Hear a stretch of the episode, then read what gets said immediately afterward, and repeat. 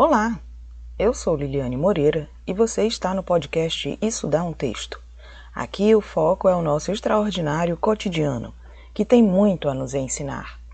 O tema de hoje é Amor que Espera. Imagine reencontrar um amor 60 anos depois e ele confessar que nunca deixou de amar você. Foi o que aconteceu com uma simpática senhora com 75 anos de idade.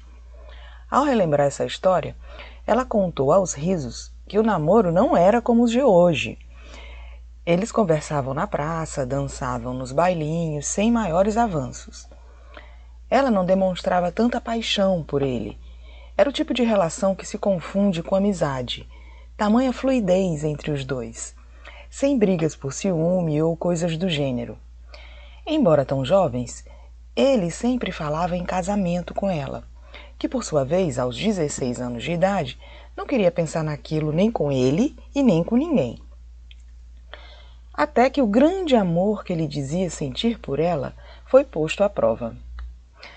Um rico senhor fazendeiro, pai de uma jovem que estava grávida, ofereceu o patrimônio da família para o rapaz administrar e tomar posse. Em troca, deveria casar com sua filha e assumir a paternidade da criança. Sem pensar duas vezes no amor da praça, ele aceitou a proposta e não houve mais convite para bailinho. A dança do rapaz passou a ser entre um hectare e outro de plantação de café na fazenda da noiva. Não houve sequer despedida da namorada. A adolescente soube por terceiros que ele estava casado. Mesmo sem estar tão apaixonada assim, ela lamentou pela desconsideração. Seguiu sua vida com um registro na memória do primeiro ensinamento sobre falsas declarações de amor. Foi morar no outro estado e nunca mais fizeram contato. 60 anos depois, ambos viúvos, uma causa comum às famílias dos dois fez com que voltassem a ter notícias um do outro. Ele conseguiu o telefone dela e tomou coragem para desabafar tudo que estava escondido nos escombros da consciência. Contou o porquê de ter sumido.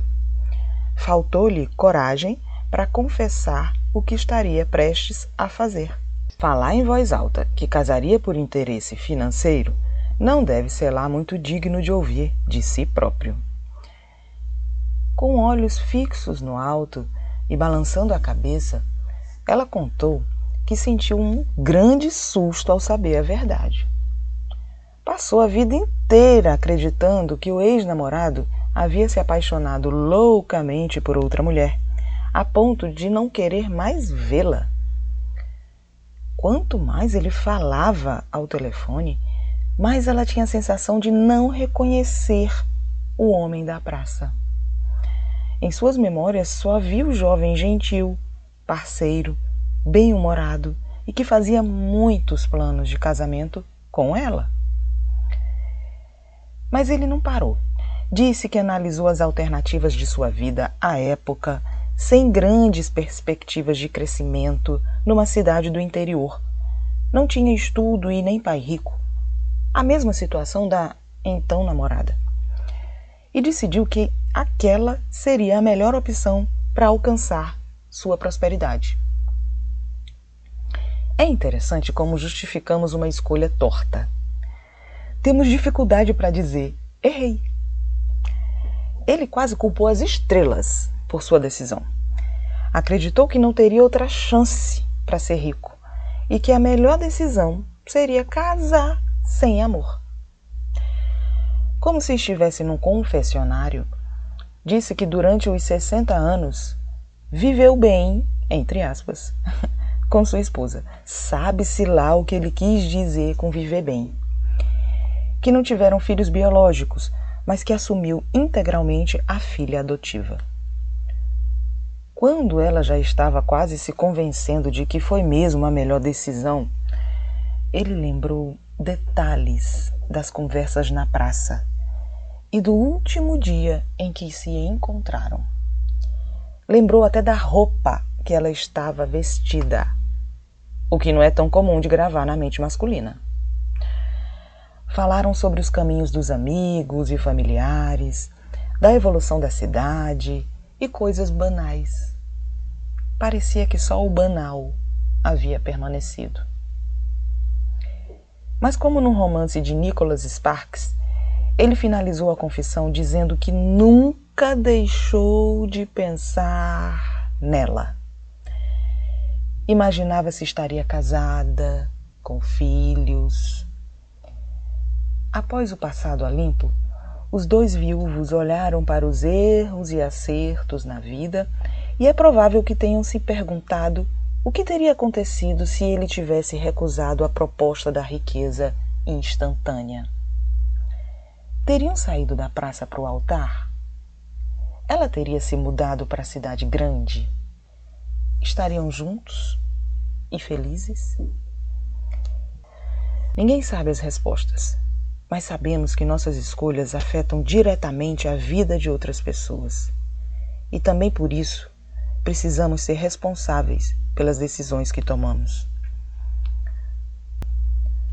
Ao ouvir esta história, de uma risonha vizinha que casou, teve filhos e uma vida tranquila, comparei seu modo de viver ao do Senhor, que viveu por 60 anos com olhos no retrovisor.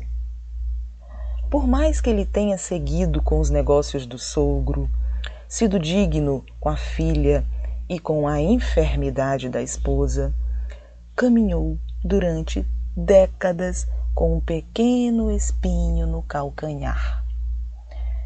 Assim como o espinho pode tornar-se parte da pele, é comum vermos relações guiadas pelo comodismo por anos e anos. Talvez confira seriedade contabilizar 10 anos de relação amorosa. Como jogar fora, entre aspas, então 20, 30, 60 anos de união? Mas será que permanecer por anos e anos com alguém, pensando noutra pessoa, imaginando como teria sido se tivesse feito outra escolha, não é jogar fora possibilidades de vida mais digna para todos os envolvidos? Histórias de segunda chance com o amor do passado podem ser emocionantes, mas penso que é mais uma tentativa de consertar algum estrago do que construir algo novo de verdade. Se for um reparo verdadeiro, até pode valer a pena, mas buscar no passado apenas uma companhia para evitar a solidão é consertar um erro com outro. No caso deles, não houve retomada de relação. Mas a conversa talvez tenha sido boa, para os dois terem clareado esta parte turva da vida. No livro Quem Me Roubou de Mim, do padre e filósofo Fábio de Mello, ele aborda situações em que as pessoas são sequestradas de suas identidades e sugere o enfrentamento com a verdade para que a vida volte aos trilhos autênticos. Um dos trechos caberia bem no confessionário do viúvo desta história. Diz o seguinte: Não quero mais conviver com meu lado obscuro, e por isso ouso direcionar meus braços na direção da dose de honestidade que hoje me cabe. Hoje quero lhe confessar meu egoísmo.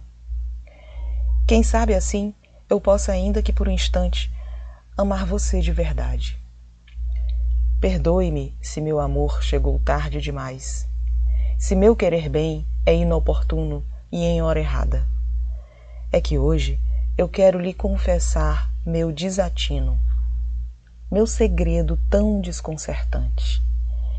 Ao dizer que sinto falta de você, eu sinto falta é de mim mesmo. Antes de encerrarem a ligação telefônica, adiada por tantos anos, o silêncio acusou que não havia mais elo entre os dois. Não havia mais nada a ser dito ou prometido, só a sensação de alívio seguida de um tchau atrasado, porém necessário. e definitivo. Este foi mais um episódio do Isso Dá um Texto. Até o próximo.